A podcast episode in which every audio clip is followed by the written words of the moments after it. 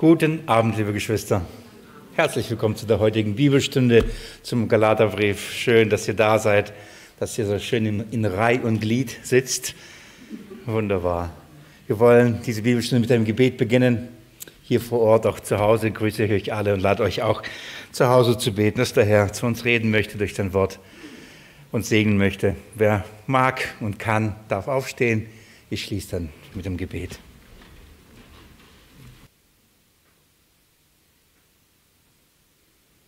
Mein Jesus, ich liebe dich, ich liebe dein Wort. Es ist ein Riesenvorrecht und wirklich große Gnade, es nicht, nicht nur lesen zu können, sondern auch davon reden zu dürfen.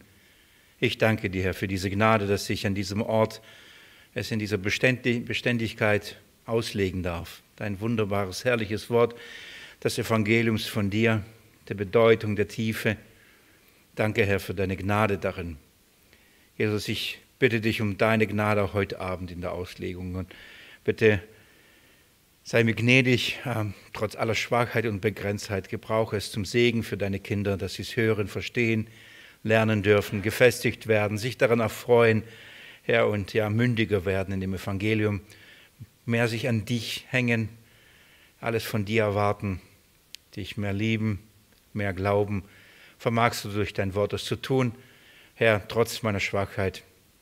Ich schließe mich den Gebeten an und möchte auch das bitten, Herr, dass ähm, auch wenn es schon Abend ist, es ist dunkel, es ist ähm, ein langer Tag, es ist die Hälfte der Woche und vieles hat beschäftigt uns, ähm, Spuren vielleicht hinterlassen, Müdigkeit ist vielleicht da, aber du vermagst du durch deinen Geist und unseren Geist lebendig und frisch zu machen, aufmerksam zu machen, dass wir zuhören und aufnehmen können, was du uns heute Abend zu sagen hast, in und durch dein Wort. Herr, segne uns hier vor Ort, segne alle, die, die äh, an den Übertragungsgeräten sind, die zu Hause sind, in ihren Zimmern, Wohnzimmern, wo auch immer sie sich gerade befinden und die Bibel mit aufschlagen, mitstudieren. Herr, segne sie reichlich. Ja. Das sei bei ihnen nah, besondere Art und Weise bei all den Kranken. Herr, du weißt all die Namen, die ich auch nennen könnte, aber ich befehle sie dir alle dir an und ich bitte dich, sei in besonderer Art und Weise ihnen nahe und segne sie heute. Amen. Ihr dürft gerne den Galaterbrief mit mir aufschlagen. Wir haben letzten Mittwoch begonnen, einen neuen Abschnitt in diesem Brief zu studieren. Es ist ein sehr persönlicher Abschnitt, den Apostel Paulus ähm, an die Galater geschrieben hat.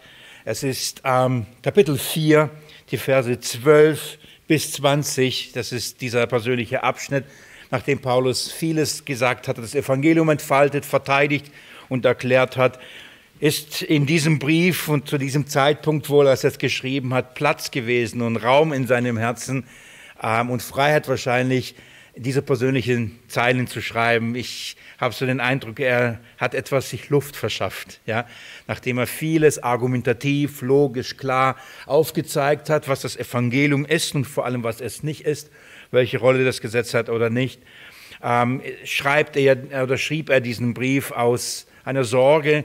Und hier sieht man auch in gewisser Weise, ich würde sagen, vielleicht eine Verletztheit vielleicht, aber Verletztheit nicht in dem Sinne, dass er beleidigt war, sondern ja, das ist der Ton und der, der, der Verse hier ist wirklich sehr seelsorgerisch, sehr, sehr leidend und ähm, ohne das zu tief hier oder zu intellektuell zu klingen, bin ich eh nicht.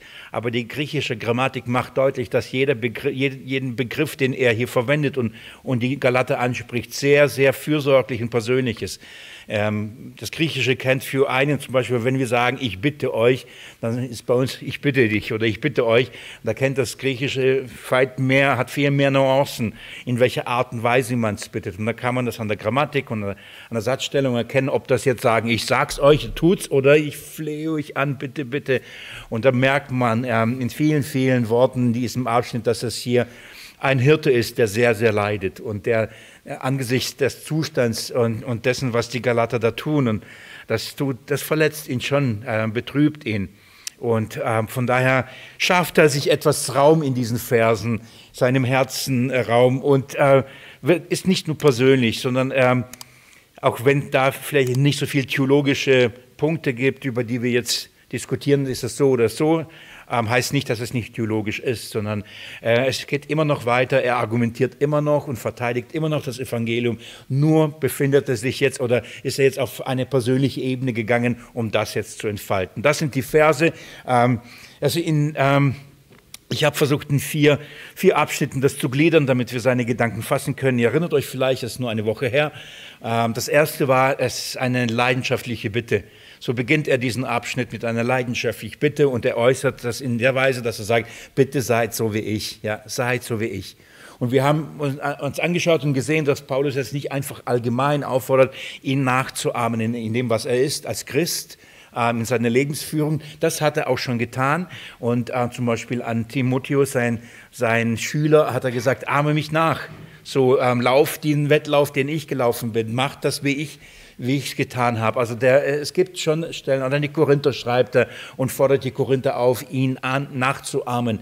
Ähm, aber das wäre jetzt an dieser Stelle ähm, äh, ein, ein, etwas Falsches, wenn wir jetzt alles nachstellen schauen wir, was man, wo man Paulus nachahmen sollte und könnte. Und er beginnt Kapitel 4, Vers 12, wenn ihr eure Bibel aufgeschlagen habt, schreibt er, seid wie ich, denn ich bin wie ihr Brüder. Und das macht deutlich, in, in wo es bedeutet oder in was bedeutet es, ihn nachzuahmen. Der Kontext macht deutlich im Umgang mit dem Gesetz. Er als Jude ist frei vom Gesetz, ist nicht mehr unter dem Gesetz. Und er sagt, seid bitte auch so wie ich, nämlich frei vom Gesetz. Das heißt nicht ohne Gesetz, aber frei vom Gesetz. Frei vom Mosaischen, von den Ansprüchen des, dieses Gesetzes der Gerechtigkeit zu erfüllen. Ähm, seid frei davon, denn ich bin wie ihr, sagt er. Wiese, und das heißt genauso wie sie eigentlich waren und sind, eigentlich ohne das Gesetz, nämlich als Heiden so ist er geworden. Er kam zu ihnen als Jude und war unter ihnen als Säuler, der eben nicht unter dem Gesetz war. Also er ist äh, einer wie nicht unter dem Gesetz und sie sollen das genauso tun. Sie sollen eben sich nicht unter das Gesetz stellen, sondern so wie Paulus sein im Umgang mit dem Gesetz. Das ist so die, die erste leidenschaftliche Bitte, die er an sie äußert und das ist wirklich sehr seelsorgerisch und er fleht an, bitte, bitte, bitte seid doch wie ich in diesem Punkt. Das ist keine Arroganz, das ist nicht nur, ihr macht's wie ich, das ist nicht von oben herab, wenn er diese Bitte, ähm, es ist wirklich ein ernstes Ringen um die Galater, um sie dafür zu gewinnen, sich an das zu erinnern, was sie in Christus Jesus eigentlich haben. Und das nicht wegzuwerfen, nichts hinzuzufügen, nicht wegzutun. Wie oft habt ihr diesen Satz schon gehört? Wer hat schon mitgezählt? Wahrscheinlich sehr, sehr, sehr oft. Aber genau das, um das geht es ja in diesem Brief. Das, das verteidigt oder das zeigt Paulus auf, dass man das nicht tun darf. Diese leidenschaftliche Bitte, die wir in Vers 12 haben, in dem ersten Teil, wenn man das tun kann, kann man so sagen, Kapitel 4, 12, Vers A, also das ist der erste Teil von diesem Satz. Da äh, äh, äußert er diese leidenschaftliche Bitte. Dieser Bitte folgt zugleich ein mannender, eine mannende Erinnerung. Er holt sie jetzt gedanklich ab und fragt, wie war es nämlich am Anfang? Und das haben wir auch schon letztes Mal angefangen, zu, uns anzuschauen. Und ich würde jetzt gerne die Verse lesen, weil jetzt steigen wir damit hinein in diese ermahnende Erinnerung und dann werden wir weitergehen und uns die ernste Warnung anschauen und am Ende dann noch den schmerzvollen Wunsch, den er hat, aber eins nach dem anderen. Lass uns nochmal die Verse miteinander lesen. Da, wir, da es ein neuer Abschnitt ist, ist es gut, wenn wir es oft tun, dann werden wir uns das gut merken. Seid wie ich, denn auch ich bin wie ihr Brüder. Ich bitte euch, ihr habt mir nichts zuleide getan. Ihr wisst aber, dass ich euch eins in Schwachheit des Fleisches das Evangelium verkündigt habe. Und die Ver äh, Ver Versuchung, die euch mein Fleisch verursachte, habt ihr nicht verachtet, noch verabscheut, sondern wie einen Engel Gottes nahmt ihr mich auf, wie Christus Jesus. Wo ist nun eure Glückseligkeit? Denn ich bezeuge euch, dass ihr, wenn möglich, eure Augen ausgerissen und mir gegeben hättet. Bin ich also euer Feind geworden, weil ich euch die Wahrheit sage? Sie eifern um euch nicht gut, sondern sie wollen euch ausschließen, damit ihr um sie eifert. Gut ist aber alle Zeit im Guten zu eifern und nicht nur, wenn ich bei euch anwesend bin. Meine Kinder, um die ich abermals Geburtswehen erleide, bis Christus in euch Gestalt gewonnen hat. Ich wünsche aber jetzt bei euch anwesend zu sein und meine Stimme zu wandeln, denn ich bin wegen euch im Zweifel. Das ist dieser persönliche Teil mit diesen vier Punkten, also die Bitte, die Erinnerung, die Warnung und der Wunsch des Apostel Paulus. Also dieses, diesem Seid wie ich, dieser Bitte folgt nun an diese mahnende Erinnerung. Warum mahnend? Weil er durch die Erinnerung in, ihnen zeigen möchte, wo sie abgeirrt sind. Was haben sie verlassen? Ähm, wo sie jetzt gerade stehen und das, wo sie gerade stehen, nicht gerade gut ist. Sie haben den Apostel, der zu ihm kam und das Evangelium verkündigt hatte, den sie mit Freuden aufgenommen haben, bei dem, äh, unter der Verkündigung des Evangeliums das, was sie da erlebt haben, Spuren hinterlassen hat. Und das wurde offensichtlich, dass sie sich darüber freuten. Zu diesem Zeitpunkt, als er schreibt, sagte er, behandelt mich wie ein Feind. Was ist passiert? So, was ist zwischen diesem, was am Anfang äh, geschah und dieser Glückseligkeit, von der er spricht? Also wirkliche Freude ähm, darüber. Wie kommt es dazu, dass Paulus jetzt für sie äh, wie ein Feind ist und dass sie ihn so behandeln, als ob ein Feind ist? Was ist dazwischen passiert? Und das ist seine mahnende Erinnerung. Er erinnert, wie, wie, wie hat es begonnen? Schauen wir uns das nochmal an. Er sagt, denn auch ich bin wie ihr Brüder. Ich habe euch, ihr, Entschuldigung, ich bitte euch, ihr habt mir nicht zu Leide, zu Leide, zu Leide getan. So, was meint er damit? Worauf spricht er jetzt an? In, inwieweit haben sie ihm nicht zu Leide getan? Und das ist die, der erste Aspekt der Erinnerung. Er erinnert sie daran, äh, wie war es, als er bei ihnen war und das Evangelium verkündigte. Das wird ja deutlich, er schreibt ja, ihr wisst das, dass ich einst euch in Schwachheit das, äh, das Evangelium verkündigt habe. Und dann sagt er, und die Versuchung und so weiter. Er sagt, darauf bezieht sich. Er bezieht sich auf diesen Zeitpunkt, an dem er einst, nämlich am Anfang, als er dort war, ihnen das Evangelium verkündigt hatte. Die Umstände waren alles andere als einfach für ihn, ähm, aber die Gelatter sind in einer Weise mit ihm umgegangen, dass dass ähm, das lohnenswert ist, dass Paulus sagt, ich möchte, dass ihr euch daran erinnert, wie war das? Er sagt, ihr habt mir da nicht zu Leide getan. Warum? Worauf ähm, möchte da hinaus? Warum sagt er das? Ähm, er, sei, er sagt nicht, ihr habt mich gut behandelt, erinnert euch, warum behandelt ich mich jetzt schlecht? Ihr habt mich damals gut behandelt, jetzt behandelt mich schlecht. Ich möchte an dieser Stelle nochmal sagen, bei all dem, was Paulus hier sagt, bei all dem, was er schreibt, geht es jetzt nicht um seinen Ego. Es geht nicht um persönliche äh, Seelenstreichen und sagen, jetzt kommt, ihr habt mich doch gemocht. Jetzt ist es los mit euch. Jetzt bitte. Und ähm, also es ist jetzt kein beleidigter Paulus, der schmollt und sagt, hey bitte, ähm, erinnert euch, wer ich doch bin und behandelt mich wieder, wieder ein bisschen gut. Das ist nicht, was er macht. Bei all dem geht es immer noch um aufzuzeigen, dass das Evangelium, das wahre Evangelium nichts mit dem Gesetz zu tun hat. Das ist, er, er verfolgt auch in diesem persönlichen Teil, ähm, auf, auf einer persönlichen Ebene, aber immer noch die Verteidigung des Evangeliums.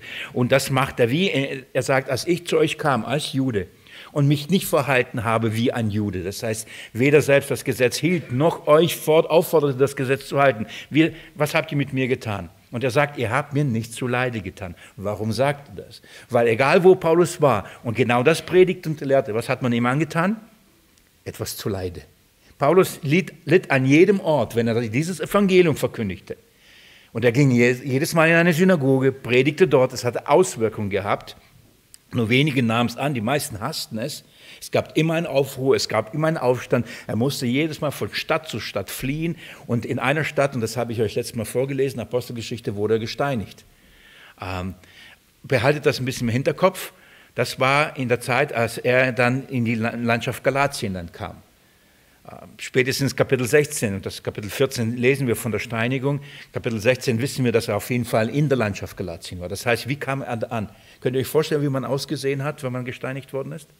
Das heißt, in, der, in dem Zustand, dass die anderen gedacht haben, der ist tot. Da traf ihn nicht nur ein Stein und dann war es das, da war mit Steinen überhäuft. Könnt ihr euch vorstellen, wie er ausgesehen hat danach? Ähm, sein Gesicht, sein körperlicher Zustand, das, die Folgen sind gravierend. Und ähm, das ist, was wir uns ungefähr vorstellen können. Ah, er kam nicht nur in diesem Zustand bei den Galatern an. Es sei ein äußeres, das war kein, wow, das ist ja aber ein gewaltiger Apostel, der jetzt kommt. Da ist keiner da, der gut ausgesehen hat, frisch, jung, gesund. Das war ein gesteinigter Mann. Ich ähm, ich will nicht zu viel vorgreifen, aber behalte das ein bisschen im Hintergrund, im Hinterkopf, wenn wir jetzt über sein, über die Versuchung, die die Galate mit ihm hatten. Das müssen wir bis. Ähm, mir geht es jetzt noch gar nicht so, mit welchen Folgen er von dieser Steinigung empfing, sondern mir geht es darum, dass er, es ging sogar so weit, sie wollten überall seinen Tod. Nicht nur einmal musste er fliehen, wurde dann im Korb runtergelassen. Ihr wir kennen, also von der Sonntagsschule auf kenne ich diese Geschichten wirklich. voll gut. Ich danke dieser Zeit, dass ich das so gelernt habe. Auf jeden Fall, ähm, als er bei den Galatern war und in dieser Art und Weise das Evangelium verkündigt hatte und erst immer diese Reaktion des Hasses kam, sagte er, war es bei euch nicht. Warum nicht? Warum haben die am Anfang ihn nicht gehasst? Warum, sie, warum haben sie ihn nicht in der gleichen Art und Weise verfolgt wie die anderen? Kein Aufstand aufgewählt. Warum? Weil sie die Art des Evangeliums, das er von Anfang an gepredigt hat, geliebt haben. Sie haben es angenommen. Für sie war es eine Freude, eine, eine, eine, eine, Glückseligkeit. Das heißt, als er kam und sagte, kein Gesetz, keine Werke, allein Christus, allein aus Glauben, allein aus Gnade. Wie, wie habt ihr es angefangen? Habt ihr mir etwas angetan? Natürlich nicht. Immer mit, wieder mit dem Punkt, weil, weil er kommt ja auf, auf diese Frage, wo ist eure Glückseligkeit? Warum bin ich jetzt euer Feind? Das ist immer. Also wie war es am Anfang? Ihr habt es doch angenommen. Ihr habt nicht negativ reagiert. Ihr habt nicht gesagt, Entschuldigung, ich habe da einen Fingerabdruck irgendwie da drauf. Und das stört mich irgendwie. Mein Perfektionismus ärgert mich selbst. Ich weiß alles. Ich, je älter ich werde, umso schlimmer wird es. Mit Zeit es daherkommt. Ähm, so, die, das ist seine Argumentation und er möchte Ihnen das eben aufzeigen und sagen, nein, es gab für euch keinen Anstoß. Die Art des Evangeliums, wie ich das verkündigt habe, ähm, eben frei vom Gesetz, hat euch nicht zu diesem Hass angestiftet mir gegenüber. Ihr habt mir nicht zu Leide getan. Das ist der Punkt, worauf er da hinaus möchte. Und dann geht, und dann spricht er und dann sagt er, ihr wisst, also, das wisst ihr doch, Ihr könnt euch daran erinnern, so alt ist es nicht gewesen, so lang ist es nicht her gewesen. Also das wisst ihr doch selber. Ihr wisst aber, dass ich euch einst in Schwachheit des Fleisches das Evangelium verkündigt habe. Und die Versuchung, die euch mein Fleisch verursachte, habt ihr nicht verachtet noch verabscheut, sondern wie einen Engel Gottes nahmt ihr mich auf. Auf wie Christus Jesus. Das ist, so war es am Anfang. Also als er kam und er kam unter Umständen nicht nur inhaltlich, sondern jetzt redet er von äußeren Umständen. Er sagt, ich kam in einer Art und Weise zu euch, das, das, hat, das gab den Grund, dass ihr ähm, in Versuchung wart. Er, er, er umschreibt das sehr interessant. Er sagt, ähm, ich lese es euch, und die äh, Versuchung, die euch mein Fleisch verursacht hat.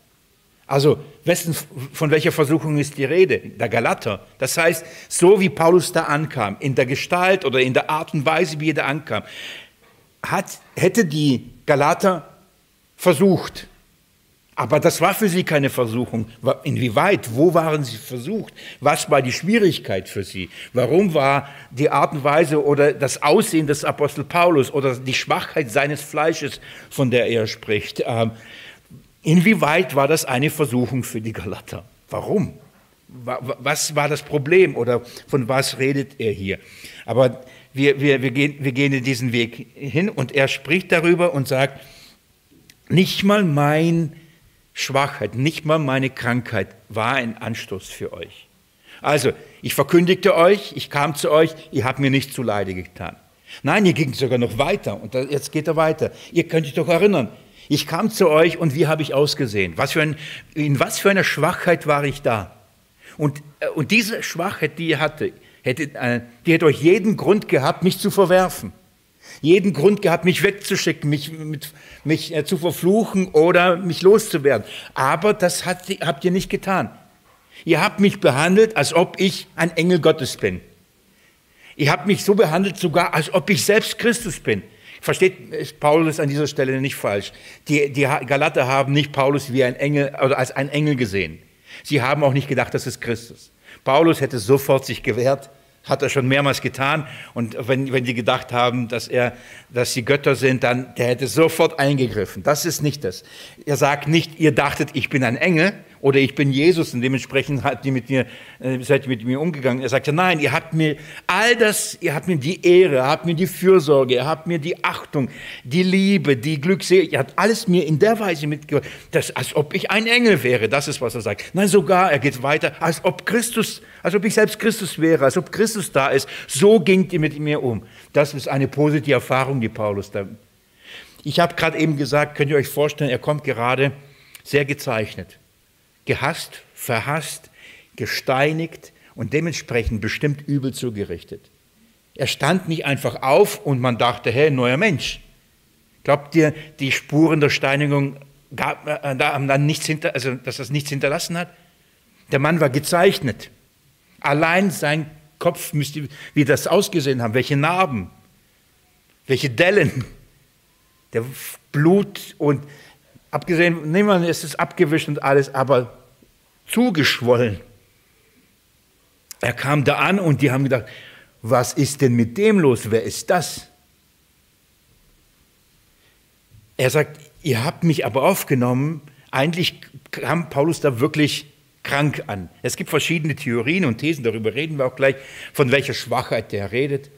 Ähm, aber Paulus sagt hier, als ich zu euch kam, haben meine Schwachheiten und das, was euch zum Anstoß zu, zu Versuchungen, hat euch nichts ausgemacht. Ihr habt mich aufgenommen und warum? Weil ich euch das Evangelium verkündigt habe. Das ist sein Argument.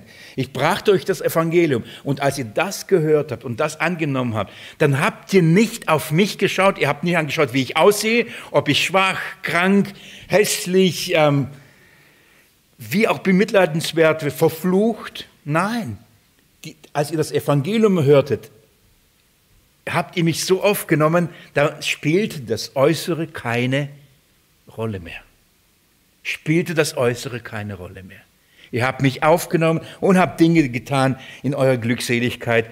Ähm, er wird auch, äh, schreibt auch, inwieweit sie bereit wären. Wenn es möglich wäre, hättet ihr euch mein, äh, eure Augen mir gegeben. So weit wären sie, wenn es möglich wäre. Gäbe es damals eine Möglichkeit der Operation, der Augentransplantation? Habe ich es richtig gesagt? Uh, dann ähm, hättet ihr es gemacht. Jeder von euch, du kriegst mein Auge, man könnte so aussuchen, wie viel Dioptrien hast du, wie viel du, grün, blau. Jeder wäre bereit, ein Auge zu geben, aber ich sage, es ist nicht möglich gewesen. Aber so weit seid ihr bereit gewesen.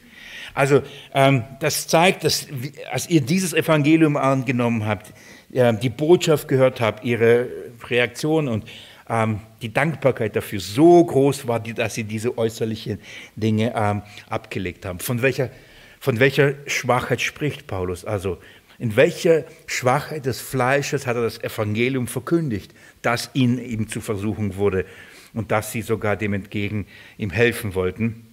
Was war da? An dieser Stelle gibt es nicht wenige Spekulationen, was Paulus alles da hatte. Und mit Sicherheit habt ihr schon von der einen oder anderen Möglichkeit gehört, was Paulus da für eine Krankheit hatte. Es ist sehr interessant an dieser Stelle für mich, die Kommentare zu lesen und äh, äh, zu schauen, was wird da vorgeschlagen.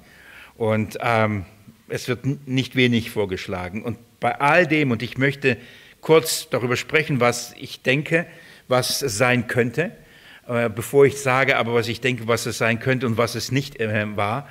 Ähm, möchte ich euch sagen, um was es hier eigentlich geht. Und das ist wichtig. Bei solchen Dingen, auch wenn wir die Schrift lesen und an solchen Fragen vorbeikommen, es ist gut, wenn wir uns damit beschäftigen. Es ist gut, wenn wir uns fragen, von was redet er. Aber wir müssen uns zwingen, immer im Kontext zu bleiben. Wir müssen uns zwingen, bei der Hauptsache zu bleiben und jetzt nicht abzuschweifen und über irgendeine Krankheit vor Paulus zu debattieren, was es alles sein könnte, obwohl Paulus jederzeit genau sagen könnte, auch was es war.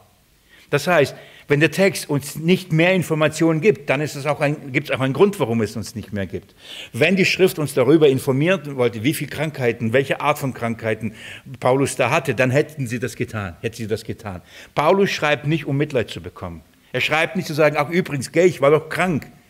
Das ist nicht der Punkt. Nochmal, es geht immer noch, er möchte aufzeigen, was das Evangelium ist und aufzeigen, was die Galater angenommen haben und jetzt in der, in der Gefahr stehen zu verwerfen. Es geht immer noch um das Evangelium. Es geht nicht in erster Linie um die Krankheit des Paulus.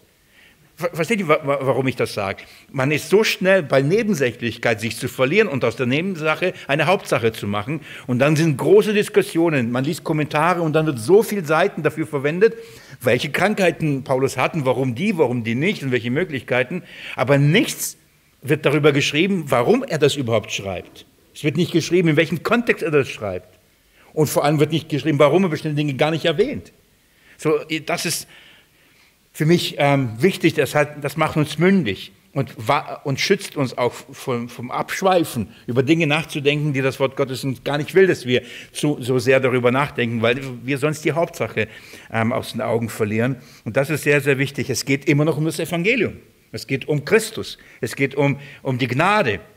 Und um das zu erklären, spricht Paulus auch über seinen Zustand und, und über seine Krankheit. Das dürfen wir, dürfen wir nicht äh, aus den Augen verlieren. Und das ist eine gute Überleitung. Ähm, um, um was es hier eigentlich geht. So, ähm, die einen schreiben darüber, dass Paulus epileptische Anfälle dazu ähm, verleitet haben, dass es eine Versuchung für die Galater war. Sie gehen davon aus, Steinigung, wahrscheinlich war Paulus dann so krank, woher sie dann die Epilepsie hernehmen, keine Ahnung. Andere sagen, dass es vielleicht eine Malaria-Erkrankung war, die ihn dazu zwang, in Galatien zu bleiben und da gesund zu werden. Und ähm, dass diese Malaria-Erkrankung auch dazu führt, dass der Sehnerv stark angegriffen wird. Ist dann die Vermutung, dass Paulus eine Zeit lang eben unter ähm, dem Verlust seines Augenlichts an, angesichts dieser Krankheit gelitten hat. Interessant, habe auch dann neu gelernt, dass Malaria auch auf die Augen geht. Das habe ich vorher nicht gewusst, habe kein Medizin studiert. Aber der Punkt ist, das steht weder im Text, noch ähm, kriegen wir die Information von einer anderen Stelle der Schrift. Das ist eine reine Vermutung. War das jetzt Malaria? Und als ich neulich, also einen Kommentar las, fand ich so interessant, dass einer so davon überzeugt ist, dass Paulus ähm, eine Malaria-Krankheit hatte. Und warum hier? Wegen Augenlicht. Jetzt gibt es zwei Möglichkeiten, das ähm, zu, zu schauen. Was sagt erstmal der Text uns? Paulus sagt nochmal, also er spricht über die Schwachheit des Fleisches. So, die Schwachheit des Fleisches kann zweierlei bedeuten. Das eine ist einfach seine Unzulänglichkeit und Unfähigkeit als das sündige Fleisch. Meinte Paulus das? War das für die Galater ein Anstoß? Oder ähm, äh, ist es die Schwachheit des Fleisches, meint er sein Körper? Also das Leiden und somit eine Krankheit, welche Form auch immer, spricht er darüber. Wenn wir weiterlesen, macht das deutlich, denke ich, was er damit äh, sagen möchte. Er sagt, die Versuchung meines Fleisches verursachte, habt ihr nicht verachtet, noch verabscheut, sondern wie einen Engel Gottes, Entschuldigung, nahmt ihr mich auf, wie Christus, und dann sagt er, wo ist nun eure Glückseligkeit? Denn ich bezeuge euch, dass ihr, wenn möglich, eure Augen ausgerissen und mir gegeben hättet. Und ähm, das ist, was uns der Text gibt. Das, das ist der Kontext. Er spricht darüber und sagt, dass, ähm, wenn es möglich ist, dass sie ihre eigenen Augen äh, ihm gegeben haben. Auch da gibt es zwei Möglichkeiten, das zu verstehen. Ähm, manche sagen, oder man, man könnte es so verstehen, ich sage jetzt bewusst so, man könnte es so verstehen, dass äh, Paulus damit metaphorisch sagt, also mit, in einer Bildersprache, ihr wärt bereit für mich das Äußerste zu tun. Das mal eure Augen zu geben. Warum? Weil ähm, nicht ohne Grund sagt, äh, sagt das Wort Gottes, sagt Gott selbst über sein Volk, wer mein Volk anfasst, fasst mein Augapfel an. Ja, das kennt ihr, gell? In der letzten Zeit so wieder ein sehr großes Thema, diese Aussage, so was ist Gottes Volk, wessen Augapfel wird da angefasst, ja, ja und so weiter. Aber warum überhaupt dieses Bild? Ähm, habt ihr versucht, ähm, mal ins Augapfel zu fassen? Habt ihr mal versucht, bei jemand anderem ins Augapfel zu fassen? ähm, das ist, da gibt es einfach eine Reaktion, oder? Ob wir wollen oder nicht. Deswegen blinzeln wir die ganze Zeit. das ist echt schwierig da ich geschweige von jetzt ein Augen-OP ähm, oder irgendwas. Das ist da. Das heißt, es ist das, das, Aug, das Augapfel? Der Apfel. Habe ich die ganze Zeit das gesagt, gell? Und, und Josef voll selbstverständlich. Ab heute heißt das Augapfel. Der, Aug, der Apfel. Stimmt eigentlich, gell? Gut, dass du da bist. Der Augapfel. Ähm, habt eigentlich in meiner Abschlussarbeit darüber referiert. Bestimmt auch immer falsch gesagt. Der Augapfel so, ähm, gehört zu dem sensibelsten, zu dem ähm, Körperbereich, auf, bei dem selbst der Körper mit Schutz und reagiert und sehr empfindlich. Und das ist ja das Bild, wer das anfasst, in dieser Empfindlichkeit, da reagiere ich sehr empfindlich. Und der Schutz ist sofort da, das ist ein Automatismus. Das ist das Bild, das Gott gebraucht. Das heißt, das ist so das Äußerste, das ist das Empfindlichste, das ist das... Ähm, Abgesehen davon das Augenlicht. Ähm, ich merke es mit der Brille, wenn es auf einmal Augen, äh, die Augen schwächer werden, wie viel einem, einem entgeht. Das ist ähm, glückselig seid ihr alle, die jetzt mit Kontaktlinsen da sitzt. Ähm, das ist, Augenlicht ist schon allein für das Wort Gottes zu lesen. Ich habe mir schon gestellt, vorgestellt, wenn ich blind wäre, Dann denke ich, ja, kann ich es wenigstens hören. Aber hören ist nochmal anders wie lesen. Da muss ich mal Stopp machen, Stopp machen, wieder zurückspulen. Stopp. Ähm, ich bin froh, dass ich es noch lesen kann. Es ist, man könnte so verstehen, dass Paulus sagt, ihr würdet das Äußerste von euch das äußerst Wichtigste von euch, was ihr habt, hättet ihr für mich gegeben. Das könnte auch bedeuten, dass er sagt, ihr wart so dankbar, ihr habt euch über das Evangelium so gefreut und eure Glückseligkeit bestand dabei, darin, dass ihr mir nichts angetan habt. Im Gegenteil, ihr ging darüber hinaus und wart bereit für mich alles zu tun, das Äußerste zu tun. Das, so kann man es verstehen. Ähm, dass er aber hier anspricht und sagt, dass ihr bereit werdet, ähm, eure Augen für mich, wenn es möglich, das finde ich als ein einen guten und Hinweis zu sagen, es ging wirklich um sein Augenlicht. Also nicht nur metaphorisch, nicht nur im übertragenen Sinne, ihr werdet bereit, für mich das Äußerste zu gehen. Übrigens, das wäre auch das Äußerste. Also wirklich das Äußerste. Sie waren so bereit, wenn es nur eine Möglichkeit gäbe, sie hätten ihr Augenlicht dem Paulus gegeben. Warum? Es schien so, dass er darunter gelitten hat. Ob kurzzeitig oder langwierig, ob, ob er seinen Augen, wir wissen es nicht. Und das ist der Punkt, wir wissen es nicht. Und darüber braucht man nicht spekulieren, war es nur eine Malaria-Krankheit, die er dann in Galatien ausgeheilt hat und dann konnte er wieder, oder, oder war es etwas vorübergehend, was er durch Steinigung erlebt hat, wenn das ganze Gesicht angeschwollen ist und er kaum lesen, kaum schauen kann. Einen weiteren Hinweis finden wir darüber wenn, am Ende vom Galaterbrief. Schlag mir Kapitel 6 auf. Galaterbrief Kapitel 6. Paulus schreibt am Ende von diesem Brief, Vers 11, Schaut mal. Seht, mit was für großen Buchstaben ich euch mit eigener Hand geschrieben habe. So, Paulus hat ähm, immer wieder Briefe selbst geschrieben. Das könnt ihr in manchen im Korintherbrief könnt ihr es äh, lesen, im Kolosserbrief, 2. Thessalonicher, da, da schreibt er am Ende, seht, mit meiner eigenen Hand habe ich geschrieben, mit meiner eigenen Hand habe ich geschrieben. Das schreibt er aus diesem Grund, weil es, äh, es einige Briefe gab, die Paulus nicht selbst geschrieben hat, sondern einen Schreiber hatte. Lukas war zum Beispiel ein Schreiber. So, Paulus hat diktiert oder ihm gesagt und Lukas hat es angeordnet wie auch immer das geschehen war, aber er hatte einen Schreiber. Aber nicht immer hat er einen Schreiber und auch nicht immer liest er schreiben, sondern eins ums andere Mal hat er auch selbst geschrieben. Das konnte Paulus, war ein Gelehrter und er konnte schreiben, sogar Griechisch schreiben, das hat er auch getan. Und so schrieb auch selbst einige Briefe und da hat er auch geschrieben, selbst seht, ich habe euch geschrieben. Damit macht er deutlich, ich habe persönlich euch sogar diesen Brief geschrieben. Das macht es nochmal gewichtiger. Aber hier an die Galater, übrigens der Brief ziemlich jung, also von Paulus Seite, aus, also einer der ersten Briefe, die er geschrieben hat, hat er selber noch geschrieben, hat er aber nicht nur gesch geschrieben, seht, ich habe euch geschrieben, sondern mit großen Buchstaben. Und damit sagt er nicht, schaut mal, was für eine große Unterschrift ich hier jetzt gesetzt habe. Damit schreibt er und sagt, guckt mal, mit großen Buchstaben habe ich euch geschrieben. Das könnte deuten, hindeuten, dass, auch, dass er wirklich ein Augenproblem hatte und deswegen große Buchstaben schreiben muss. Könnte sein. Ähm, wissen wir nicht genau. Aber das sind, man würde sagen, Indizien. Und darum meine Einleitung zu diesem Thema. Das sind Indizien, wir können von der Schrift uns darüber Gedanken machen, was hatte Paulus, was hat, was, was hat er nicht, welche Krankheit, welche nicht. Aber letztendlich, wir haben nur Indizien, wir können nicht wirklich sagen, aber das ist nicht das Entscheidende.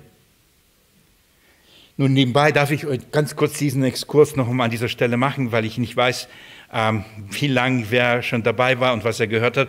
In diesem Zusammenhang wird ja oft 1, äh, 2. Korinther 12 genommen. Könnt ihr euch könnt ihr, äh, noch erinnern, was da steht? Schlagt, wenn nicht, schlagt mir mit mir auf. 2. Korinther 12. Wenn ich vom Stachel im Fleisch rede, dann wisst ihr wahrscheinlich, was ich meine. Paulus schreibt an die, an die Korinther im zweiten Brief ein ähnlich persönlicher, intensiver Brief, verteidigt sein Evangelium. Und er schrieb doch in dem Zusammenhang über die Offenbarung, die er bekam, dass er im dritten Himmel war, dass das, was er ähm, von ihm empfangen hat, ähm, einem Menschen nicht zusteht, darüber zu reden, noch zu schreiben. Herrliche Dinge hat er gesehen. Und er schreibt von sich als dritte Person. Das irritiert manche, dass sie nicht verstehen, dass Paulus wirklich von sich selbst redet. In so einer Ehrfurcht hat er darüber geredet, über sein Erlebnis, dass er nicht sagt, ich war, sondern sagt, ich kenne jemanden, der übrigens jemanden kennt, der war im dritten Himmel. Und er redet von sich selbst. Und dann schreibt er aber, ähm, schaut mal, Vers 7, Kapitel 12. Auch wegen der außerordentlichen, der Offenbarungen. Darum, damit ich mich nicht überhebe, wurde mir ein Dorn für das Fleisch gegeben. So, das ist eine bekannte Stelle dass Paulus ein Dorn für das Fleisch hat. Ein Dorn im Griechischen steht für Speer. Das ist kein Splitter. Das ist nicht so, was man in den Finger hat. Das ist ein Speer, das einen durch, durchsticht, durchbohrt. Das ist sein Empfinden. Also das ist nicht etwas, was ihn permanent nervt und er denkt, wann zieht es mir denn bitte heraus, sondern es ist etwas, was ihn völlig einschränkt. Lauft mal mit einem Speer durchbohrt. Das ist sein, das Bild, das er verwendet. Und dann sagt er, wegen der außerordentlichen der Offenbarung, damit ich mich nicht überhebe. Übrigens, das ist der Beweis, warum dieser Abschnitt von Paulus von sich selbst redet. Wegen dieser Offenbarung im dritten Himmel wurde mir ein Dorn von wem gegeben? Fürs Fleisch. Von Gott, von, von Jesus, für ihn. Paulus bekam es. Warum? Fürs Fleisch. Für welches Fleisch ist hier? Nichts für seinen Körper. Dann, dann hätte Paulus buchstäblich ein Speer. Sondern hier geht es für sein sündiges Fleisch. Warum? Damit ich mich nicht überhebe. Hier spricht er nicht von einer Krankheit. Auch wenn viele hier die Krankheit, auch die Augenkrankheit hineinlesen und sagen, wie im Galaterbrief wir, wir lesen, Paulus hat die Krankheit, die Augenkrankheit. Also hier, das ist ein Sperr gewesen, damit er es nicht überhebt für sein Fleisch. Und dann sagt, sagen, versuchen sie diese Brücke zu schlagen im Galaterbrief wegen der Versuchung meines Fleisches, Schwachheit meiner Fleisch, meines Fleisches. Das ist nicht das Gleiche. Hier geht es, dass Paulus sich nicht überhebt. Warum nicht überhebt? Paulus hat die Gemeinden gegründet. Paulus war der Missionar schlechthin. Könnt ihr euch vorstellen, ähm, er ging hin und da fiel ein Schatten auf die oder sie berührten seine Kleider und, und sie wurden gesund. Er sprach ein Wort und wurde lebendig, so ähnlich wie bei Petrus. Ja? Könnt ihr euch vorstellen, was das mit einem Menschen macht? Ich, ist schon lange her, dass ich das gesagt habe, aber ich liebe es nach wie vor. Sehr amüsant. Wenn es dann einen Streit gab eine Auseinandersetzung in irgendeine Gemeinde und Paulus mit den Ältesten zusammensaß und, äh, und sie nicht einig wurden, was könnte man schnell sagen? Paulus könnte dann sagen, wer war von euch im dritten Himmel? Keiner? Also wenn mal da wart, dann kommt zu mir und dann reden wir mal darüber. Und dann sind wir auf der gleichen Augenhöhe und dann entscheiden wir so. Solange ihr im dritten Himmel nicht wart, machen wir es, wie ich es für richtig halte. Das ist die Grundlage. Wisst ihr, wer ich bin? von wem berufen? Wisst ihr, ähm, was ich für einen Dienst habe, wie viel ich geleistet habe? Wisst ihr, was ich alles gesehen habe, was mir offenbart worden ist? Und dann wollt ihr mir sagen, was ich tun und lassen soll, wie und so weiter, damit ich mich nicht überhebe. Das ist, was 2. Korinther sagt. Hat Gott ihm ein Dorn im Fleisch gegeben. Von was für ein Dorn? Was für ein Speer? Was durchbohrte ihn? Lesen wir, in 2. Korinther steht es da. Das ist das Schöne. Nicht spekulieren. Vielleicht wisst ihr schon, wenn ihr es nicht wisst, dann werde ich es euch gleich vorlesen. Wurde mir ein Dorn für das Fleisch gegeben, ein Engel Satans, dass er mich mit Fäusten schlage, damit ich mich nicht überhebe. Hier steht's. Was war's? Ein Engel Satans, der mich mit Fäusten schlägt. Übrigens war es nicht wirklich ein Speer, sondern es fühlte sich wie durchbohrt, aber es war ein Engel Satan, der ihn permanent geschlagen hat. Okay, jetzt wissen wir zumindest, was Paulus hatte.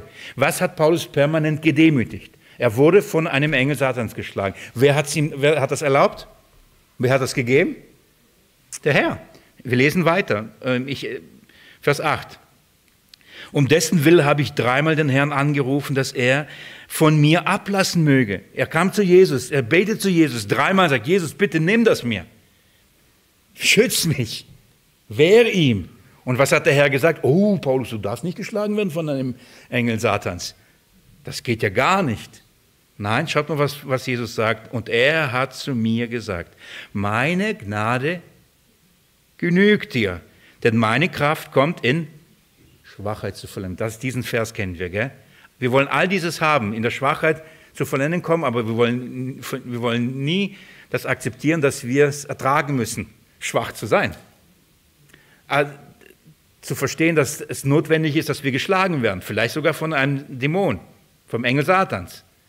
Wir wollen alle die Gnade erleben, wollen alle die Zuwendung des Herrn. Jesus sagt, Paulus, wenn ich nicht erlaube, dass du gedemütigt wirst, wirst, wirst, wirst, kann ich dir meine Gnade nicht geben. Denn ich widerstehe dem Hochmütigen, dem Demütigen gebe ich Gnade. Ich muss dich demütigen, damit ich dir Gnade gebe. Aber du hast so viel erlebt, du hast so viel bekommen, du wirst so privilegiert. Ich muss harte Bandagen aufziehen. Ein Engel Satans wird dich schlagen, müssen. Dreimal gebeten, Jesus sagt, das bleibt so. Jetzt, was ist das? Auch hier, keine Spekulierung. Ja, ist es jetzt das Augenleiden? Können durch Dämonen dann unsere Augen schlecht werden? Oder was ist das alles? Oder war Paulus besessen? Ist es denkbar? Kann ein Kind Gottes besessen sein? Immer wieder diese Frage, muss immer wieder beantworten.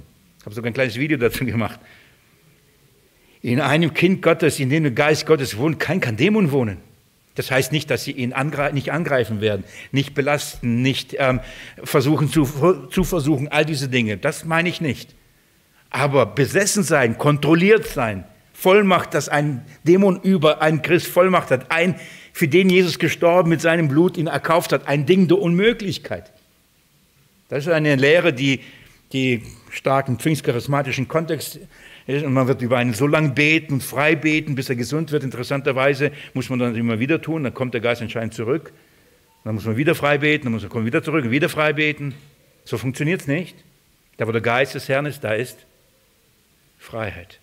Zur Freiheit hat uns Christus berufen, nicht zur Knechtschaft. Das ist eine Wahrheit. Also was meint aber die Schrift? Was meint Paulus, dass er von einem Engel geschlagen wird, einen Engel Satans, einen Dämon? Wir können nicht anders sagen. Das ist jetzt ähm, vielleicht für, für, einige von euch, ihr wisst Bescheid, habt schon ge gehört oder gelernt, hoffe auch angenommen. Ähm, auch das ist eine gute Gelegenheit, nochmal zu zeigen, wie wichtig Kontext ist. Schaut mal, was in Kapitel 11 steht. Mit was setzt sich Paulus in Kapitel 11 auseinander? Mit falschen Aposteln, die in die Gemeinde Korinth eingedrungen sind. Und was haben sie getan? Sie haben Paulus aus Korinth rausgeschmissen. Sie haben ihn beschuldigt. Sie haben ihn verleugnet. Sie haben gesagt, er macht es wegen Geld, wegen den Frauen, wegen aus falschen Motiven. Paulus ist ein Falscher, ein Irrlehrer und so weiter. Sie haben Paulus permanent angegriffen. Wer? Kam da ein Engel, ein Dämon oder? Nein. Wie hat, wie hat dieser Dämon das getan? Lest mir mit mir ab Vers, Kapitel 11, ab Vers 13. Und das ist der Kontext, hier steht's. Denn solche sind falsche Apostel, betrügerische Arbeiter die die Gestalt von Apostel Christi annehmen. Und kein Wunder, denn der Satan selbst nimmt die Gestalt seines Engels des Lichts an. Es ist daher nichts Großes, wenn auch seine Diener die Gestalt von Dienern der Gerechtigkeit annehmen und ihr Ende wird ihren Werken entsprechen. Das ist der Kontext. Paulus spricht in diesem Kontext von, von falschen Aposteln, von Dienern Satans. Wir wissen vom Timotheusbrief an, dass sie durch betrügerische Geister, durch Dämonen diese falschen Lehren verbreiten, geleitet werden. Und er sprach, dass die in der Gemeinde sind und Paulus verleugnet haben, diffamiert haben, den bei den Korinthern madig gemacht haben, rausgejagt haben. Und Paulus sagt, um deren Willen habe ich dreimal gebeten. Das ist mein Dorn. Ich habe diese Gemeinde gegründet. Ich habe diese, ich liebe diese Gemeinde. Und sie schmeißt mich raus. Sie hört lieber auf Dämonen, als sie auf mich hört. Das ist mein Dorn. Und da sagt er, aber warum? Herr, warum lässt du es zu? Und er sagt, Paulus, damit du dich nicht überhebst. Du bist nicht der Held. Die Gemeinde gehört weder dir, noch ähm, bist du derjenige für sie verantwortlich, das ist meine Gemeinde. Du brauchst allein meine Gnade. Bau auf meine Gnade, den Rest überlass mir. Versteht ihr? der Kontext. Hier geht es nicht um Krankheit, hier geht es nicht um Augenleiden, hier geht es um eine Demütigung des Apostel Paulus durch die falschen Propheten, Aposteln, bösen Geister, die ihn demütigen. Und, und Jesus lässt zu. Jesus lässt zu, eine wichtige Wahrheit übrigens, für mich eine sehr wichtige Wahrheit, das einzuordnen. So darum geht es, auch da wieder Kontext beachten. Um was geht's? Um was geht's hier nicht? Also, äh, auch, warum spreche ich das an? Weil in diesem Zusammenhang oft Galater zitiert wird und gesagt wird, so wie in 2. Korinther 12, ähm, hier steht Paulus, Au Leiden, Augenleiden, Stachel im Fleisch, all diese Dinge. Diese beiden Stellen haben miteinander nichts zu tun. Paulus spricht über zwei verschiedene Dinge. Gehen wir zurück zum Galaterbrief. Hier redet er von einer Schwachheit des Fleisches, das sie verursachte, das etwas mit seinen Augenleiden zu tun hat. Das wissen wir. Und dass die äh, äh, Galater aber sogar bereit werden, alles dafür zu tun, um Paulus ähm, zu helfen. Warum erzählt er nochmal? Ich hoffe, dieser kurze Exkurs hat euch jetzt gedanklich nicht komplett weggeführt und ihr grübelt darüber nach. Aber äh, macht's zu Hause, kommt mit mir zurück zum Galaterbrief. Jetzt wiederum, wir müssen fokussiert bleiben, um was es hier geht. Wenn Paulus das erwähnt, wenn er von seinem Augenleiden hier redet, dass die Galater gerne ihm da äh, Abhilfe schaffen, geschafft hätten. Warum sagt er das? Er appelliert nicht nur an ihre Freundlichkeit und sagt, bitte seid wieder so freundlich zu mir wie am Anfang. Auch wenn das schön ist, auch wenn es gut ist. Und ich verstehe das. Das ist nicht sein Punkt. Es geht immer noch um die Verteidigung des Evangeliums. Inwieweit? Was, warum erzählt er das? Warum erinnert er sie daran? Ich möchte euch versuchen, das kurz zu erklären, was ich, wovon ich denke, was hier seine Argumentation ist. Denn Paulus, wenn er jetzt von seiner Krankheit hier spricht und von seiner Erscheinung, als er kam, und dann sagt er, es war ihnen eine Versuchung. Nun, nicht jeder, der krank ist, einfach ein Problem mit den Augen ist, ist eine Versuchung für einen. Versteht ihr, was ich meine? Er spricht jetzt nicht darüber und ich kam und die hat mich angeschaut und gesagt, Mensch, der arme Kerl, der ist ja voll, voll, voll gebrandmarkt oder was auch immer. Das ist ja nicht, oh, das ist aber eine Versuchung jetzt für uns. Wo ist die Versuchung, wenn du einen, einen kranken Menschen siehst? Wo ist die Versuchung, wenn du einen siehst, der gerade sein Augenlicht verliert? Wo ist die Versuchung? Die Krankheit ist nicht die Versuchung an sich selbst. Nein, das hat in ihnen Hilfsbedürftigkeit ausgelöst, was ein gutes Zeichen war. Aber warum hat es bei ihnen die Hilfsbedürftigkeit ausgelöst? Was ist das für ein Zeichen gewesen? Ich sage es euch, ihr hieltet mich nicht für verflucht. Warum? Denn sowohl im Judentum wie im Heidentum ist einer, der so übel krank war, so übles erlitten hat, obwohl er für die gute Sache war, bedeutet das, er ist von Gott verflucht. Und das war schon bei wem? Könnt ihr euch erinnern? Vor gar nicht langer Zeit haben wir Hiob studiert in den Sonntagspredigten. Und was haben die Freunde immer und immer Hiob vorgeworfen? Du kannst nicht sagen, du bist ohne Sünde. Du kannst nicht sagen, ähm, dass du gerecht bist. Guck dir doch deine Krankheiten an. Wir haben das bei den, bei den Freunden Hiobs gesehen, ähm, wie, sie, wie sehr sie Hiob verfluchten und immer wieder das bezeugten und, und gesagt haben, ich glaube Hiob 4, Kapitel 8, Kapitel 11, wenn ich mich daran erinnere, dass sie immer wieder sagen, guck dich an, guck deine Krankheit an. Das ist Strafe, das ist Gericht, könnt ihr euch erinnern?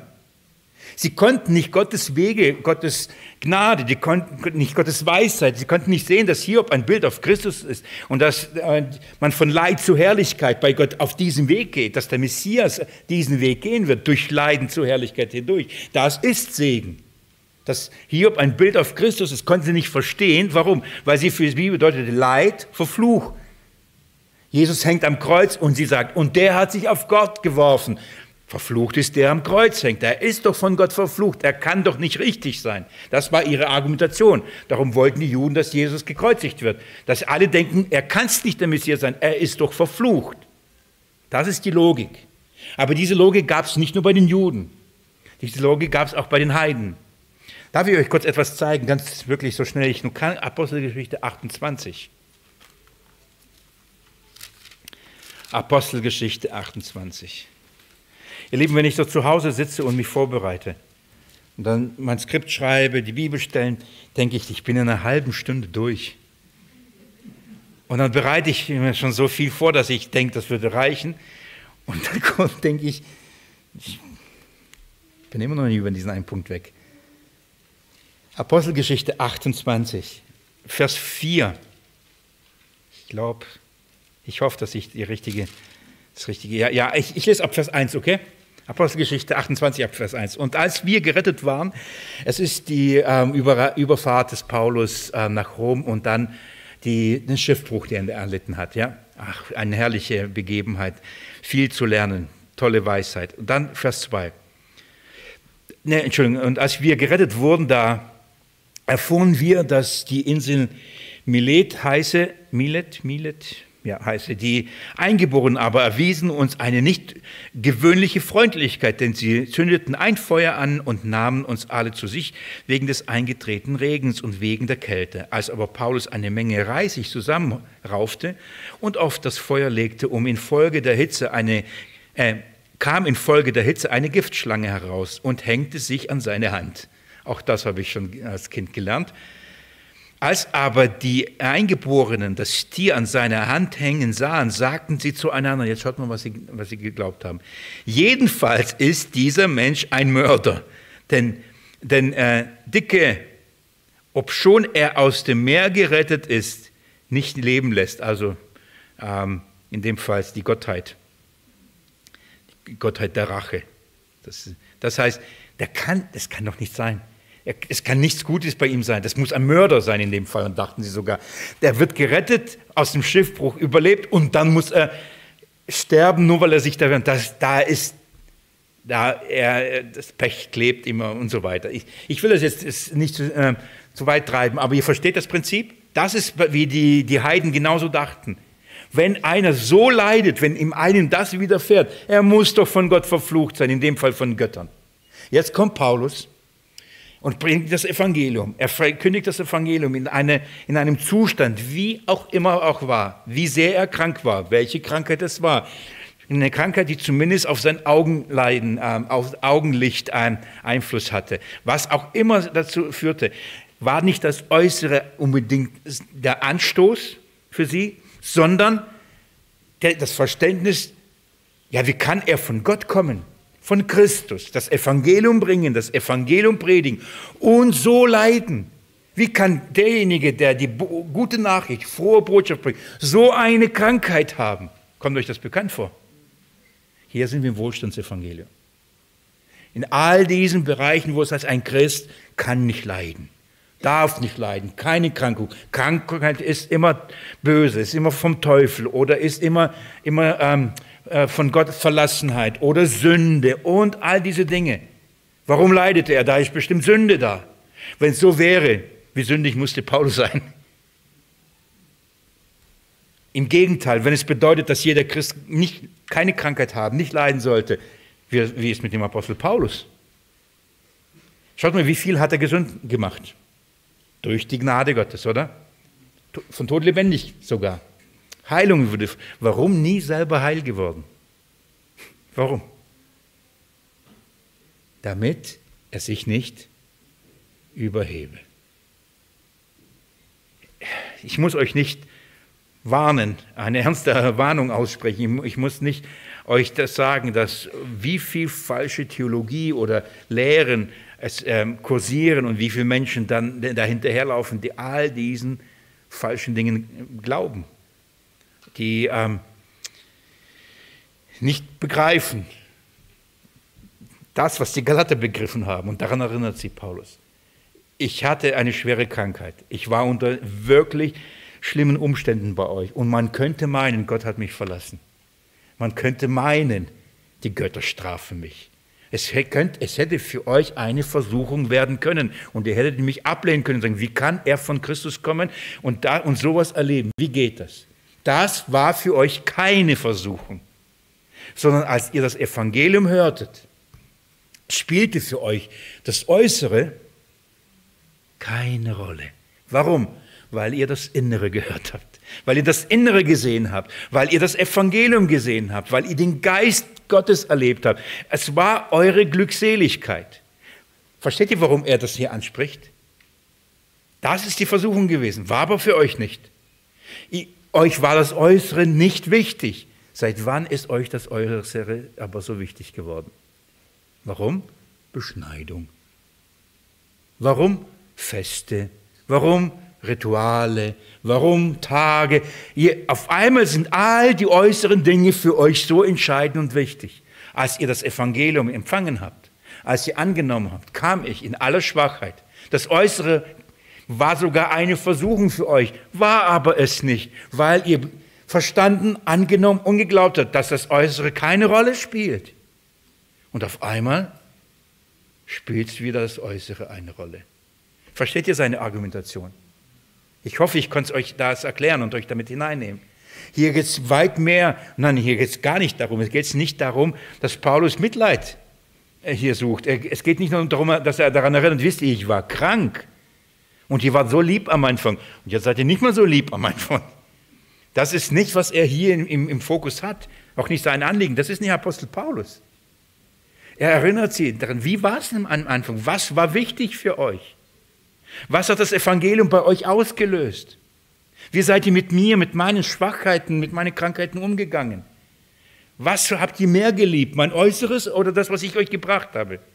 Mein Fleisch oder die Botschaft, die euch gebracht? Meine Persönlichkeit oder das Evangelium? Was war euch wichtiger? Was habt ihr geliebt? Was war, was war eure Glückseligkeit? Und was ist jetzt? Ihr permanent nur äußere Dinge. Denn das Gesetz übrigens ist fürs Fleisch. Das Gesetz ist äußerlich, auf Steinen, nicht innerlich, im Geist. Was ist mit euch passiert? Schaut mal, darum schreibt er, wo ist nun eure Glückseligkeit? Wo ist eure Freude? Wo ist die Dankbarkeit? Wo ist das, was, wir, was ihr am Anfang, als ihr das Evangelium gehört, das hat was mit euch doch gemacht. Erinnert euch. Ihr wisst doch, was es mit euch gemacht hat. Wenn ich euch sage, und ihr euch an euren Anfang erinnert, könnt ihr euch erinnern, was es mit euch gemacht hat? Wer kann's? Wer weiß, was, es mit, was für eine Glückseligkeit er. Wenn, wenn, wenn man sagt, kein, kein Unterschied, keine Glückseligkeit, was? Alles war wie vorher, nur jetzt weiß ich halt mehr. Es macht was. Wir sprechen darüber, über diese vollkommene Freude. Es macht was mit uns, mit unserem Herzen. Und das lässt uns Dinge anders sehen, wie vorher wir sie nicht gesehen haben. Über Dinge denken wir vorher, über sie nicht gedacht haben, gedacht, gedacht, gedacht haben. An Dinge glauben, die, über, die wir vorher nicht geglaubt haben. Und darum sagt er, was ist los? Was ist davon übrig geblieben? Eine wirkliche, eine ermahnende Erinnerung. Was ist davon übrig geblieben, von eurer Glückseligkeit? Wie lange seid ihr Christ? Wann war eure Wiedergeburt? Wann hat, war das letzte Mal, dass ihr diese Glückseligkeit gespürt habt? Ja, ich hoffe nicht, dass ihr sagt, keine Ahnung. Keine Ahnung. Glückselig, wo ist sie? Wo ist sie geblieben? Ähm, was haben die, und darauf will Paulus hinaus, das machen wir in der nächsten Bibelstunde, was haben sie mit euch gemacht? Was haben diese judaistischen Lehren, Lehrer und Lehren, was haben sie aus euch gemacht? Erinnert ihr euch, wie war es, als ihr das Evangelium gehört habt? Jetzt habt ihr das gehört, jetzt habt ihr das angenommen oder seid in, in, im, im Begriff, es anzunehmen. Und was macht es mit euch? Was macht es mit euch? Und er sagt, was es mit ihnen macht. Schaut mal. Er schreibt, und ich lese Vers 16, bin ich also euer Feind geworden? weil ich euch die Wahrheit sage? Das ist keine Glückseligkeit mehr.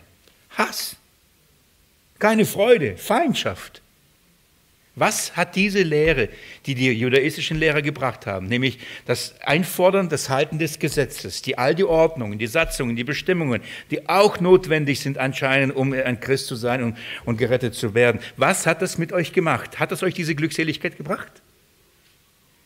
Was hat es mit euch gemacht? Er wird da diesen Punkt gleich, nicht gleich in den Versen bei uns nächsten Mittwoch, ähm, aufarbeiten und darüber sprechen, was die Folgen sind. Und er wird eine ernste Warnung aussprechen von diesen falschen Lehrern, weil, weil das, was auf dem Spiel steht, wirklich kurze Konsequenzen hatte. Aber der Gedanke ist hier der, und das ist gut, ähm, dass wir nochmal kurz ein, zwei Minuten darüber nachdenken bin ich euer Feind geworden. Warum? Weil ich euch die Wahrheit sage. Die Wahrheit. Das ist der Unterschied. Sie bringen Lüge, alles okay. Bringt man die Wahrheit, dann passiert was. Ich, ich lüge von meinem Herrn, der er weiß, es, wie oft ich darüber nachgedacht habe, gesinnt habe, reflektiert habe überlegt habe und immer wieder aufs Neue verworfen habe. Weil ich, ich könnte kommen und das reden, was alle hören wollen, oder ich Mann. Ich könnte, Mann, man könnte all die Lügen verbreiten, alles Mögliche predigen, reden. Niemand wird stören, niemand wird sich aufregen. Es gibt einen Grund, warum es einen Aufstand geben wird. Es gibt einen Grund, warum man auf einmal ein Feind wird.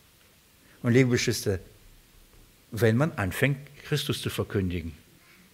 Und zwar allein aus Glauben und nicht aus Werken.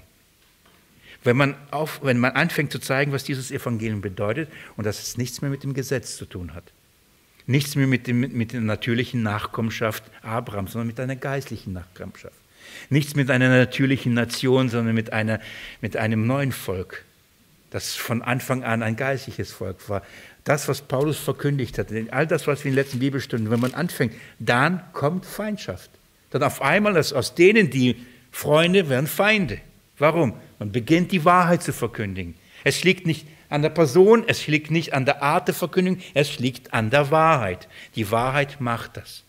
Wisst ihr warum? Weil die Wahrheit gehasst wird. Und das ist, was er sagt. Aber so paradox, oder? Ich predige die Wahrheit und jetzt bin ich in Feind. Wie war das? Das ist ja bei den Galatern. Ich kam und habe euch die Wahrheit gepredigt. Was war da? Glückseligkeit. Jetzt predige ich euch die Wahrheit. Wo ist die Glückseligkeit? Was ist zwischen dem Anfang, Glückseligkeit, Wahrheit, Glückseligkeit, und jetzt Wahrheit und Feindschaft? Was ist dazwischen passiert? Das ist die Frage, die er stellt. Und die Antwort ist klar. Es kam jemand und hat euch ein anderes Evangelium verkündigt. Es kam und hat einen anderen Christus euch verkündigt. Und auf einmal hasst ihr die Wahrheit. Führt euch zu Feindschaft. Ich werde euch das nächste Mittwoch aufzeigen. Es bringt dazu, dass ihr euch absondert, dass ihr euch distanziert, dass ihr exklusiv werdet, dass ihr nur bestimmten Personen und hinterherläuft. Die Wahrheit spielt keine Rolle mehr. Der Unterschied ist, es sind solche gekommen, die euch ein anderes Evangelium verkündigt haben. Das hat sich verändert. Das ist der Unterschied. Deswegen wird er sagen, sie eifern um euch nicht gut. Davon, das ist der Übergang. Darum redet er jetzt von denen. Wir wissen von denen, von denen er sprach am Anfang im Galaterbrief, dass sie ein anderes Evangelium gepredigt haben. Letztendlich ist die Frage, die äh, Paulus den so stellt, ähm, was ist passiert? Weißt du, auf welcher Seite du jetzt stehst? Ist dir bewusst, auf welcher Seite, auf welche Seite du dich gestellt hast? Jetzt bin ich dein Feind geworden. Du hast dieses Evangelium angenommen und auf einmal bin ich dein Feind. Über was denke ich immer wieder nach? Ich denke, Jesus, ich, ich liebe dich. Weiß ich alles? Nein. Kann ich alles gut erklären? Nee. Aber ich liebe dich, ich liebe das Evangelium. Es ist das Schönste, was es gibt. Und das ist, was ich verkündige. Und zwar aus jedem Brief, aus jeder Stelle, überall, wo ich nur kann, will ich dich groß machen. Warum werde ich gehasst dafür? Warum ist das für viele so ein Problem? Warum sehen viele mich als Feind? Versteht ihr, würde ich kommen, ich sage es immer wieder, und jetzt reden, hey, ein Antichrist, und wir sollen dem hinterherlaufen. Wenn ich jetzt predigen würde und euch dazu ermutigen würde und äh, unterweisen würde, politisch aktiv zu werden, wenn ich euch unterweisen würde, ihr solltet, ähm, wie ihr euer Leben führen sollt, was ihr tun, nicht tun sollt, wenn ich euch sagen würde, was ihr kaufen, nicht kaufen sollt, was auch immer, welche Kleidung ihr anziehen oder nicht anziehen sollt, dann könnte ich verstehen, dass ihr sagt, hey Willi, mach mal langsam. Erstens geht dich nichts an. Zweitens hat doch nichts damit zu tun, mit unserem Glauben. Aber all das wird gepredigt und die Menschen lieben das. Wenn ich das predigen will, dann verstehe ich Oder wenn ich komme und sage, ich bin gegen Christus, ich liebe Christus nicht, sein Wort ist nicht die Wahrheit. Ja, steinigt dann mich und jagt mich raus, verstehe ich auch, wenn ich das machen würde. Aber Tag ein, Tag aus sage ich, Herr, die Wahrheit über dich. Und das ist, was Paulus erlebt hat und sagt, bin ich jetzt euer Feind geworden? Und ich habe es letztes Mal schon nicht, gestern, letzte Bibelstunde gesagt, ich, ich maß mir nicht an, mich mit diesem Mann zu vergleichen. Aber ich verstehe es. Ich verstehe es sehr gut. Und verstehe auch das, was er fühlt, als er ähm, diese Zeilen schreibt. Ich ähm, kann mich erinnern, nicht nur einmal. Jeder, der diesen Dienst tut am Evangelium, jeder, der das Wort Gottes, das Evangelium verkündigt, wird das erleben. Wird das erleben. Dass am Anfang die die Glückseligkeiten hatten, sich gegen einen drehen und zum Feinden werden. Und man wird sich fragen, sagen, warum, was habe ich dir getan? Und man wird an einen Punkt kommen und die Antwort wird, weil man ihnen die Wahrheit gesagt hat. Und dann wird man ein Feind, weil man die Wahrheit gesagt hat. Ich habe Menschen begleitet, jahrelang, jahrelang. Und dann auf einmal ist man ein Feind. Warum? Die Antwort ist die gleiche. Bin ich euer Feind, weil ich euch die Wahrheit sage? Ganz genau deswegen. Aber ich rede nicht um Menschen zuliebe, nicht um Menschen zu gefallen. Würde ich so reden, wäre ich Christi Knecht nicht. Und das ist, was Paulus am Anfang sagt. Dann rede ich jetzt Menschen zu Liebe oder Gott? Oder suche ich Menschen zu gefallen? Wenn ich noch Menschen gefiele, so wäre ich Christi Knecht nicht. Galater 1, Vers 10. Das ist, darum heißt, ist er ihr Feind. Nicht um sie zu beschmeicheln, nicht um sie zu eifern, um damit sie ihn toll finden. Darum macht er das Ganze nicht. Sondern er macht es um der Wahrheit des Evangeliums zu willen. Und dann äh, trägt er die Konsequenzen. So, ähm, zwei Punkte geschafft. Nächste Bibelstunde wollen wir uns die nächsten beiden Punkte anschauen. Zwar, und zwar die, ähm, eine ernstliche Mahnung, die er hier ausspricht. Eine äh, Warnung von diesen, die sie ab, ähm, ja, im falschen Eifer. Das ist ein sehr, für mich, ähm, weil ich heute vorgearbeitet habe, weil ich dachte, ich werde nicht so viel Zeit brauchen für den, den Punkt, habe ich mich schon so auf diesen Abschnitt gefreut, weil ich so intensiv da gearbeitet habe.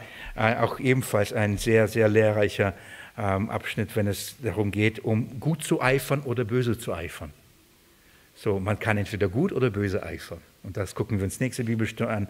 Und dann kommen wir zu dem nächsten herrlichen äh, Punkt, und zwar um, seine, um seinen Wunsch, nämlich Christus in euch Gestalt gewinnt. Was war die Motivation von Paulus? Was ist die Motivation von falschen Lehrern? Was wollen sie? Und was wollte Paulus eigentlich? Und wenn man das versteht, dann kann man sehr gut prüfen, ob jemand ein falscher oder ein echter ist. Ob es gutes, guter Eifer ist oder schlecht, schlechter, schlechtes, schlechter, schlechtes Eifer. Ich hoffe, ihr habt Geduld bis nächsten Mittwoch und ähm, folgt mir bis dahin in diesem spannenden Abschnitt über die persönlichen Anliegen des Apostel Paulus. Ich möchte zum Abschluss beten.